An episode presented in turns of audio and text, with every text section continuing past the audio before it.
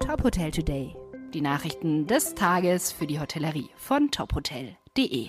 Mit Stefanie Reinhardt.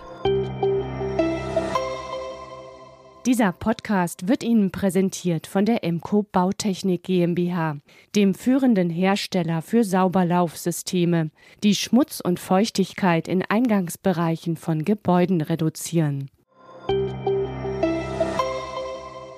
Die Hoga-Verbände appellieren an die Politik. Der Deutsche Hotel- und Gaststättenverband fordert in einem offenen Brief Bundeskanzler Olaf Scholz dazu auf, die 7% Mehrwertsteuer auf Speisen zu erhalten.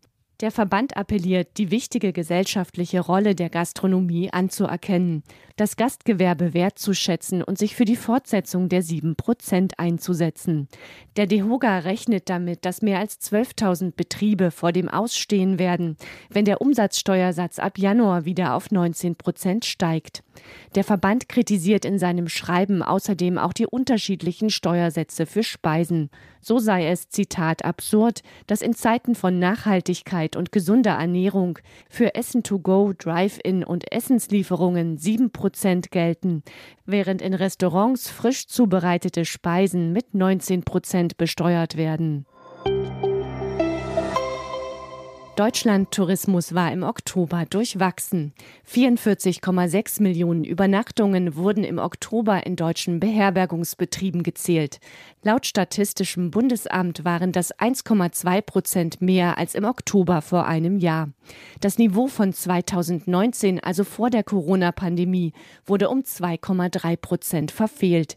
Ein deutliches Plus verbuchten die Betriebe aber bei den Gästen aus dem Ausland. Deren Übernachtungszahl erhöhte sich im Vergleich zum Vorjahresmonat um 2,9 Prozent auf 7 Millionen. In diesem Jahr wurden die Übernachtungszahlen von 2019 bislang nur im Mai und September übertroffen. Die Statistik erfasst Übernachtungen in Hotels und anderen Beherbergungsbetrieben mit mindestens zehn Betten. Sternekoch Christian Jürgens plant eigenes Restaurant. Medienberichten zufolge will der Koch in Rottach-Eggern ein Restaurant übernehmen. Das Restaurant Eggern 51 wird laut dem bisherigen Betreiber zurzeit umgebaut und soll im kommenden Jahr wieder öffnen.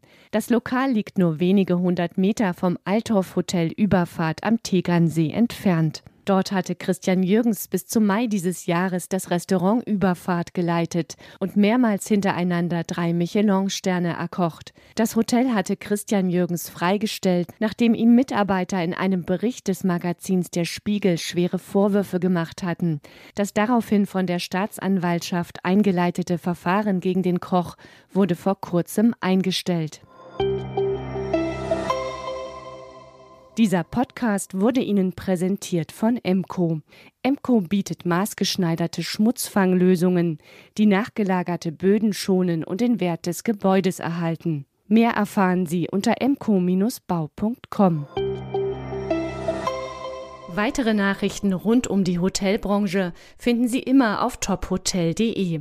Folgen Sie uns außerdem gerne auf Instagram, Twitter, LinkedIn oder Facebook, um nichts mehr zu verpassen.